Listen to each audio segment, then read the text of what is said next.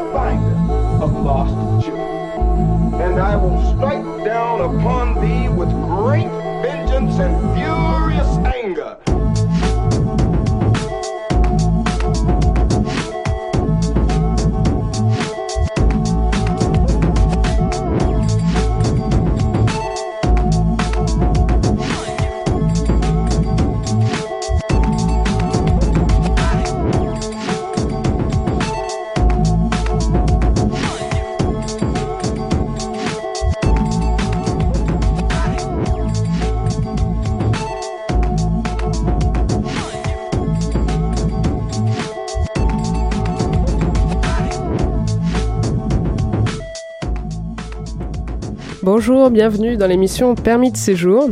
Alors aujourd'hui, on va vous parler de plusieurs choses. On va vous parler d'une jeune révolutionnaire syrienne. On va vous parler du mouvement des parapluies hongkongais.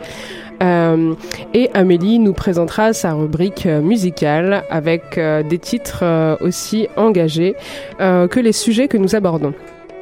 Alors pour commencer, en fait, on va vous parler de Nazig El Abid, qui est une activiste activiste bourgeoise euh, qui a commencé dès son plus jeune âge en fait, euh, à 16 ans, son, euh, son engagement à la fois politique et social. Alors euh, pour la petite présentation, elle est née dans une famille de marchands de Damas en Syrie.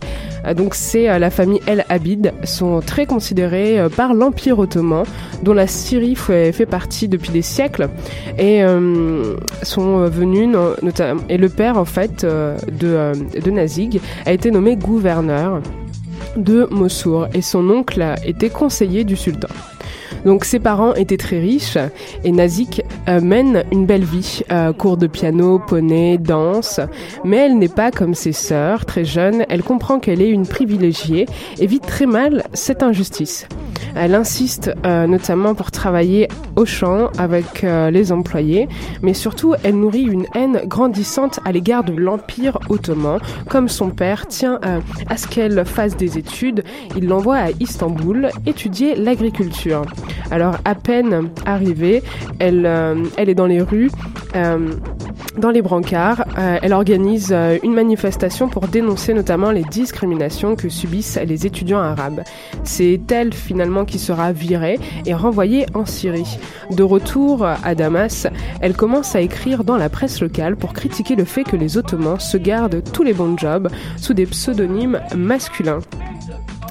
Donc euh, convaincue qu'elle n'est pas la seule, à 16 ans, elle rameute d'autres filles énervées comme elle et crée un groupe de lutte pour les droits des femmes en Syrie. Cela énerve aussi beaucoup le gouverneur ottoman de Damas qui l'envoie en exil en Égypte avec sa famille. Mais la Première Guerre mondiale achève l'Empire ottoman et Nazik rentre finalement chez elle. Alors, euh, comme on peut le considérer, euh, c'est son engagement, comme je l'ai dit, c'était très très jeune. À l'âge de 16 ans, à l'âge de 16 ans, elle organisait des manifestations. Elle était euh, très engagée, euh, très préoccupée par euh, la condition féminine, mais aussi sociale, que ce soit le racisme, le colonialisme. Et et, c'est très surprenant en fait, car c'est à une époque où le droit des femmes était quasi inexistant. Euh, donc ça demandait une force et euh, un courage, mais aussi une compréhension du monde assez particulière. Donc euh, cette compréhension, notamment, elle est due forcément à son éducation. Je veux dire bourgeoise, elle avait accès notamment à une éducation ben, forcément beaucoup plus enrichie que ce qu'on pouvait trouver dans les campagnes, où l'accès à l'éducation était beaucoup plus restreinte. Donc en 1920, euh, Nazik, une femme, euh, cette jeune femme syrienne, euh, en uniforme, marche sur le champ de bataille de Masailon, à quelques kilomètres à l'ouest de Damas, en Syrie. elle dirige un bataillon d'infirmières de l'armée arabe qui s'est opposée à l'armée française d'occupation. Et le 24 juillet, la défaite des Arabes, ce jour-là, marque la fin du royaume arabe syrien, fondé par le roi Faisal, après la disparition de l'Empire ottoman en octobre 1918. Donc cette défaite ne signifie pas cependant la fin des réformes. Euh, Nazik Abid, qui elle a soutenu les efforts de Faisal pour moderniser la société arabe, entreprend de continuer la lutte en faveur de l'égalité des droits pour tous les citoyens, hommes et femmes.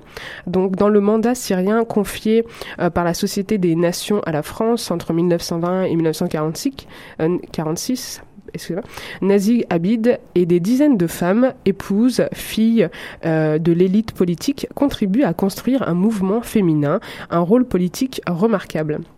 Donc euh, durant cette période de reconstruction post-ottomane, euh, où tout semble possible, Nazik redouble de fougue et formule une nouvelle revendication, le droit de vote pour les femmes. Elle fonde alors la première ONG de femmes en Syrie, euh, Nour El Faya, c'est-à-dire la lumière de Damas, quand on traduit, ainsi qu'une revue féministe du même nom.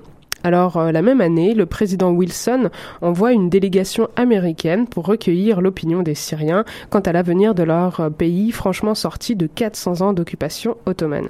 Ottoman. Il est euh, très convoité, notamment par la France, et on va appeler ça la commission King Grain. Alors voilà, c'est une occasion en or pour euh, Nazig et ses Lumières d'aller exposer leurs projets aux Américains. Ce qui fait, euh, ce qu'il faut savoir, c'est qu'à cette époque, en fait, même aux États-Unis, euh, le droit des femmes euh, n'était pas aussi avancé. Euh, les femmes n'avaient pas le droit de vote. Et donc, quand les Américains ont vu ces, ces femmes arriver avec cette revendication, ils étaient plus que surpris, car même dans leur pays, même aux États-Unis, les femmes n'avaient pas le droit de vote. Donc, dans la foulée, elles fondent le Croissant Rouge syrien, qui est sur le modèle de la Croix Rouge euh, une organisation ONG pour venir en aide aux blessés de guerre.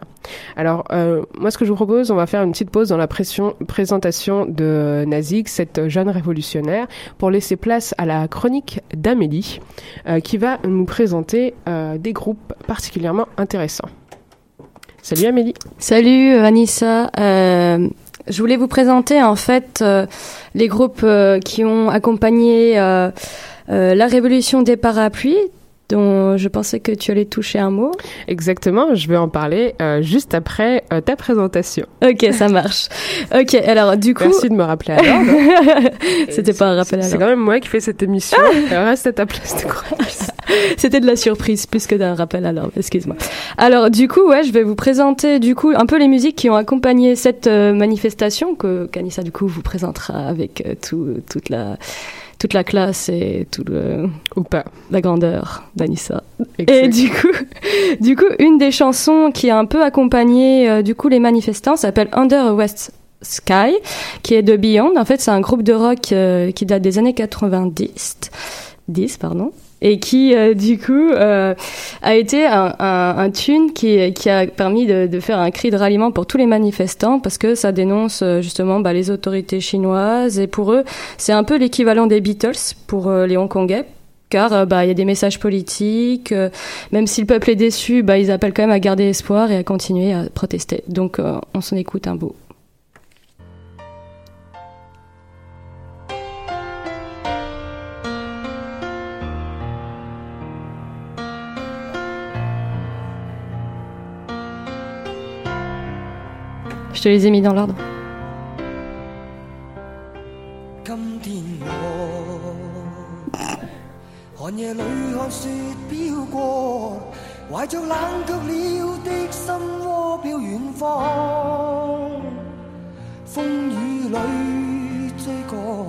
雾里分不清影踪。天空海阔，你与我可会变？ 多少次迎着冷眼与嘲笑，从没有放弃过心中的理想。一刹那，仿佛若有所失的感觉，不知不觉已变淡，心里爱。原谅我这一生不羁。Donc voilà, vous venez d'écouter Under a That Sky. Du coup, c'est une chanson qui date des années 80 90. Faut pardonner peut-être un côté qui est un peu peut-être un peu vieilli pour nous, mais euh, les paroles restent quand même euh, d'actualité. Euh, je vous fais une traduction brève en, direct là. C'est bah, pardonne-moi d'embrasser la liberté de ma vie et même si j'ai peur de tomber un jour, j'ai toujours l'espoir et c'est facile pour personne et je sais que ça ira bien du moment qu'on est là toi et moi. Donc voilà une des chansons qui a marqué euh, du coup cette manifestation. Est-ce qu'on enchaîne euh, sur une deuxième ou tu veux continuer? Euh, ben, je vais peut-être parler de ce qu'est ce mouvement. Alors, ça a été renommé le mouvement des parapluies. Euh, mouvement des parapluies pour une raison très simple, c'est que ça a donné lieu à des grosses manifestations euh, qui ont surpris énormément les gouvernements, qu'ils soient chinois, hongkongais et aussi anglais, parce que Hong Kong c'est une ancienne colonie euh, anglaise. Et, et donc en fait, il y a eu une, une très grande répression, comme la plupart des manifestations euh, partout dans le monde, que ce soit Canada, France, euh, États-Unis ou euh, Afrique, Asie. Eh bien, l'armée, non, c'est pas l'armée, c'est la, police qui en fait gazait les manifestants. Et donc, on a renommé le mouvement des parapluies car ils se sont munis de parapluies contre le gaz lacrymogène. Donc maintenant, pour comprendre un peu, c'est est dû à quoi en fait euh, cette révolte, cette révolte des parapluies. Alors c'est euh, c'est tout d'abord des dizaines de milliers euh, de milliers de manifestants. euh, et, euh, et de militants qui réclamaient davantage de démocratie et la modification du mode de scrutin censé désigner le chef de l'exécutif local. Donc qu'est-ce que ça veut dire en fait? C'est que euh, il y a eu des débordements auxquels l'ancienne colonie britannique sous tutelle chinoise depuis 1997 n'était pas habituée. Euh, C'était les manifestations euh, qui se sont insurgées principalement contre le nouveau mode de scrutin pour désigner le dirigeant du territoire, euh, qui a été annoncé fin août en 2014, euh, qui prévoit, qui prévoyait notamment et qui prévoit toujours pour 2017 l'élection au suffrage universel du nouveau chef de l'exécutif hongkongais parmi deux ou trois candidats triés sur le volet et par un comité de 120 grands électeurs, c'est-à-dire qu'on écarte totalement la population du choix euh, de leurs dirigeants. Alors le 1er juillet, date d'anniversaire de la rétrocession de Hong Kong à la Chine en 1997, euh, plus de 510 000 personnes ont défilé dans le centre-ville. Euh, la marche s'est prolongée par un sitting nocturne en plein quartier des affaires à l'initiative du mouvement Occupy Central with Love and Peace.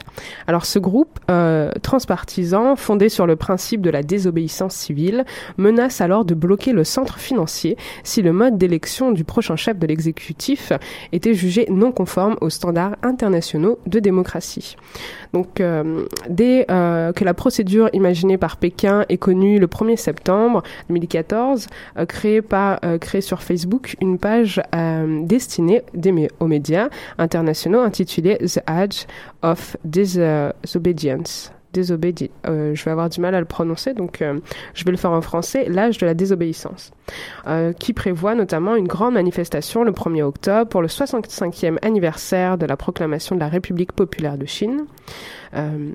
Et donc, c'est principalement des lycéens, des étudiants, euh, égales, qui ont été en grève euh, assez longtemps, parfois avec l'aval de leurs professeurs, euh, que les jeunes, se, et notamment nous avons une citation, euh, que les jeunes se prennent de passion pour la démocratie et participent autant, il s'agit de quelque chose d'imprévu, estime Alain Lepichon, maître de conférences et linguistique, euh, auteur de l'ouvrage aux origines de Hong Kong.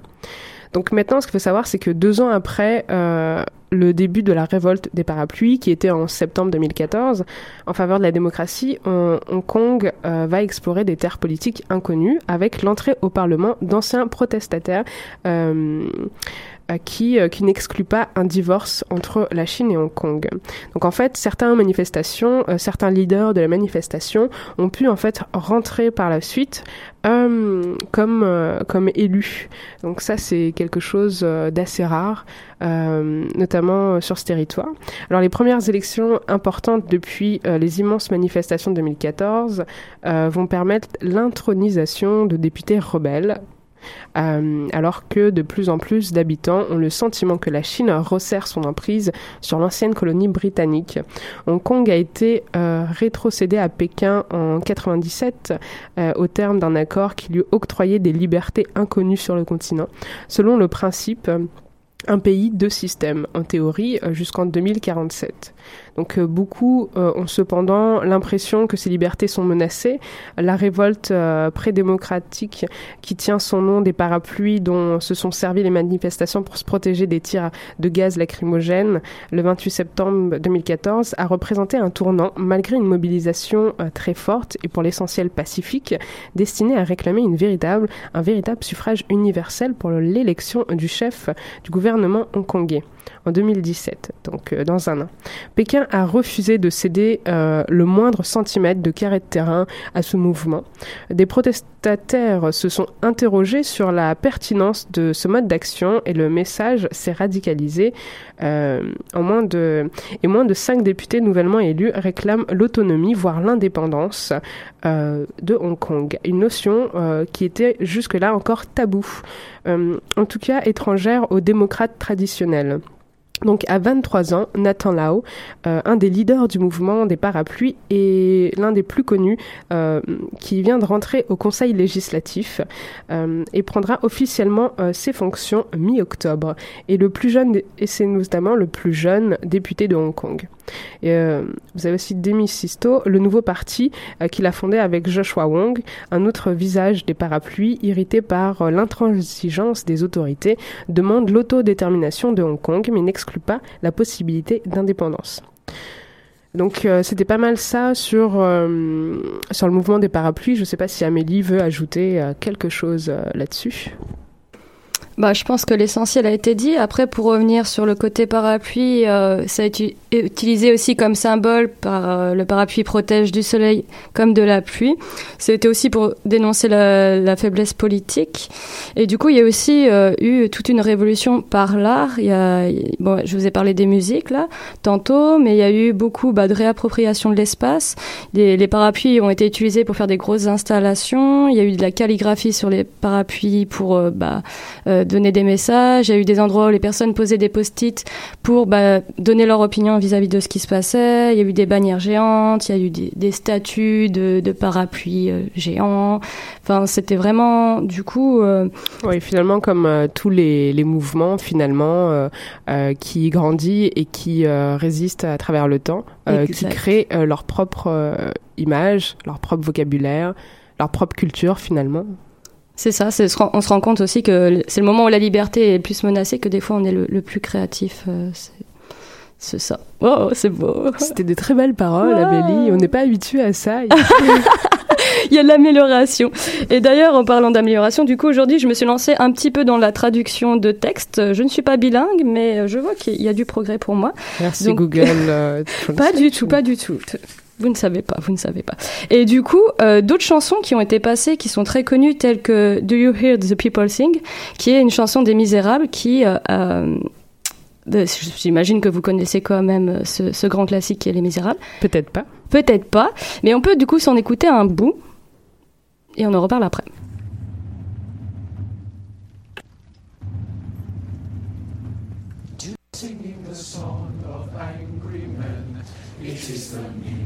Of a people who will not be slaves again.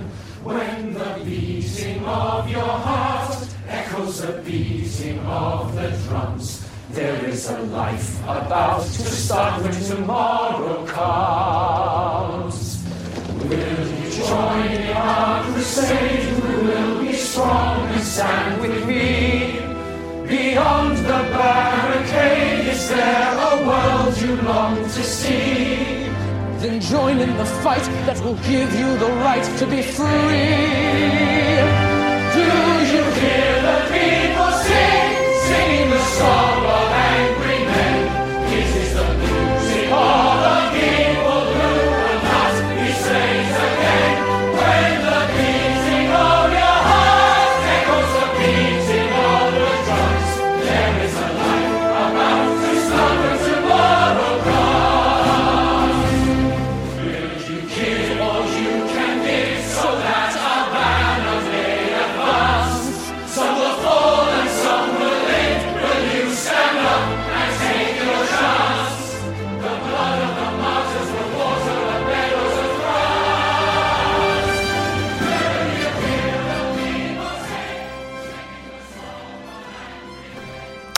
Donc voilà, vous venez d'écouter Do You Hear the People Sing, qui est donc l'hymne des Misérables, dans laquelle en fait ils parlent qu'en fait ils ne désirent plus être euh, esclaves et que bah du coup ils sont en colère et qu'ils vont pas se laisser faire.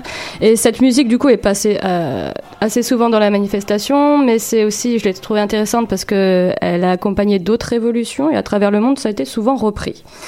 Donc voilà, euh, est-ce qu'on enchaîne sur la, deux- la dernière musique, Anissa? Euh, oui, alors juste avant, pour finir sur euh, le mouvement des parapluies à Hong Kong, cette révolte euh, qui date de deux ans, euh, vous avez également, en fait, euh, tout n'est pas tout rose.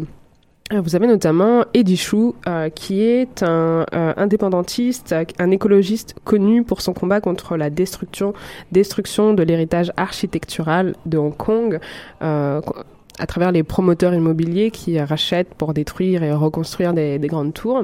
Euh, ce qui s'est passé, c'est qu'en fait, euh, Eddie Chou a payé un prix plutôt élevé pour ses convictions. Victime de menaces de mort, il a dû quitter son logement avec sa famille et vit actuellement sous protection policière. Alors la Chine a averti qu'elle ne tolérerait pas que l'indépendance soit discutée en dehors, euh, en dedans et en dehors du LEGO, c'est-à-dire euh, le Conseil législatif pour une raison très simple, c'est que euh, on pense, euh, en tout cas les Hongkongais, euh, ont l'air de penser que le gouverneur local est une marionnette de Pékin et avait interdit aux indépendantistes les plus virulents de se représenter aux législatives en raison d'un système électoral favorable à Pékin.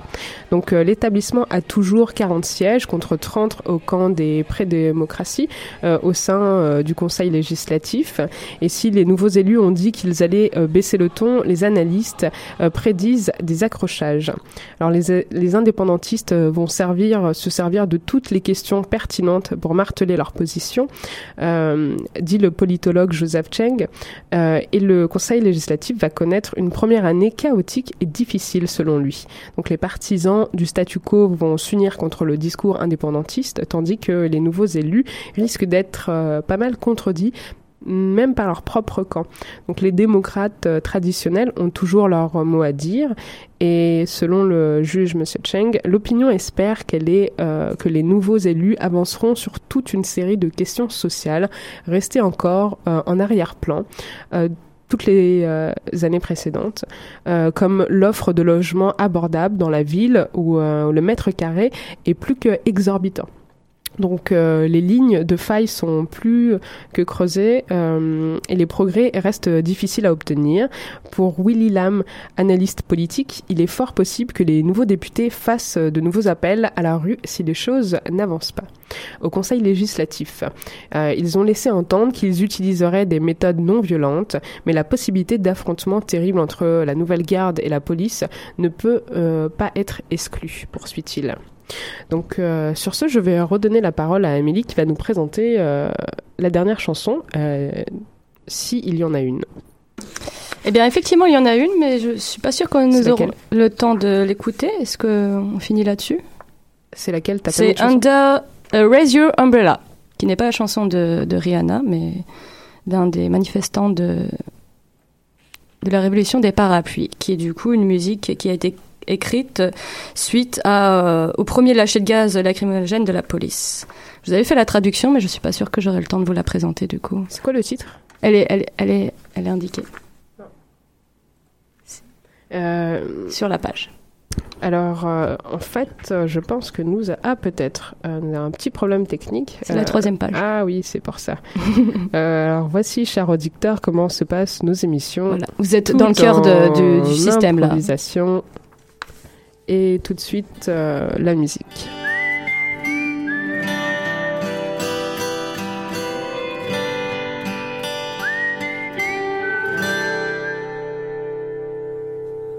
正在人海，你我非不怕，会畏惧这样下去怎办？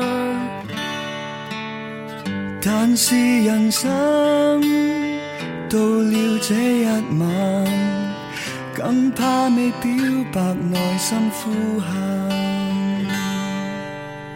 站在前方。 Alors, euh, nous n'allons pas l'écouter euh, en entier, euh, malheureusement. Euh, de toute manière, Amélie vous a déjà fait la traduction de ces paroles, mais peut-être qu'elle peut euh, les rappeler à nos auditeurs. Tout à fait. Alors du coup, cette chanson du coup parle de, bah, de liberté et de, et de défense de ses droits. Donc je vais vous, vous, vous en faire la traduction en direct. Enfin, j'ai déjà traduit en partie, mais bon. Alors, elle dit Assis en paix dans la foule, nous ne sommes pas effrayés de ce qui va se passer, car ce soir, rien n'est plus terrifiant que de ne pas laisser parler son cœur. Debout en première ligne, notre courage ne peut disparaître, parce que notre futur ne peut être que maussade si la peur nous prend. Et quiconque veut voir l'absurdité, ce, sera certainement les yeux ouverts dans les gaz lacrymogènes. En somme, tenons notre parapluie. Ensemble, tenons-le mutuellement. Nous sentirons peut-être que c'est pas facile, mais nous sommes pas seuls quand on est tous ensemble. Désolée pour les traductions, ça doit être tout à fait exact. N'est-ce pas? Nos mains levées pour se battre. Le sommes-nous Prêts? Excusez-moi, parce que j'ai pas fini de traduire tout, du coup ça s'improvise un peu. De Ok, térépuis Amélie a torrentiels bâclé peuvent. C'est pas vrai, c'est parce que je voulais m'imposer un défi. De térépuis torrentiels peuvent frapper, mais notre détermination ne, dis- ne s'estompera pas. Les, euh, les parapluies sont comme les fleurs, les fleurs, pardon. Elles ne fanent pas ni ne disparaissent. Euh, pour l'intérêt de demain, nous devons nous rappeler de, nous, nous rappeler de cette nuit et nous devons rester face à cette épreuve, euh, ne pas laisser passer cette nuit, car si tu la laisses passer, euh, ce sera ta dernière chance d'exprimer ton cœur. Voilà.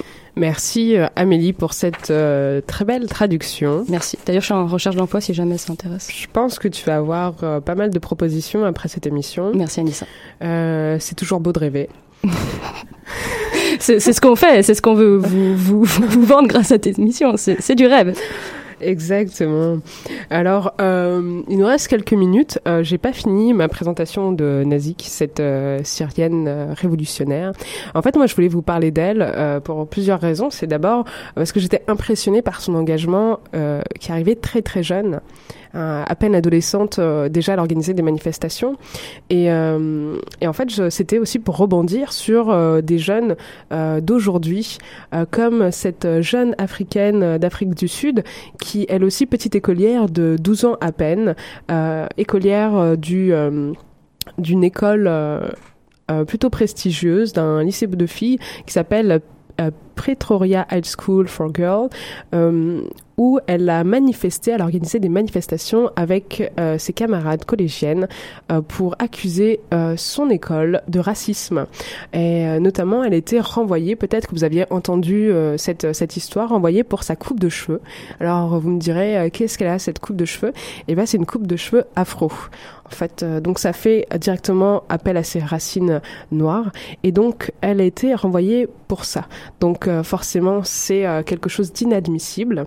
Et cette, euh, cette jeune fille, révoltée, indignée par ce comportement, a organisé une manifestation avec ses camarades, comme je l'avais dit, et elle a réussi à faire changer le règlement de l'école. Donc c'est quand même hallucinant de, voir des enfants aussi politisés finalement sur, sur les questions, et ça laisse, je trouve, beaucoup d'espoir pour, pour le futur, avec une jeunesse euh, aussi...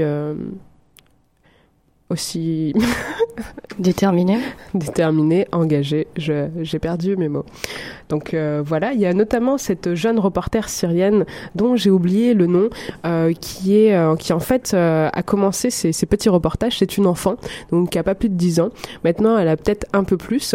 Et en fait, ce qu'elle faisait, c'est que tellement indignée par la situation, en fait, non, c'est une jeune palestinienne, excusez-moi, tellement indignée par la situation de racisme, de colonisation exercée par l'armée israélienne, elle filmait en fait euh, d'abord euh, euh, les, massacres, mais aussi les agressions, les crimes commis par l'armée, étant notamment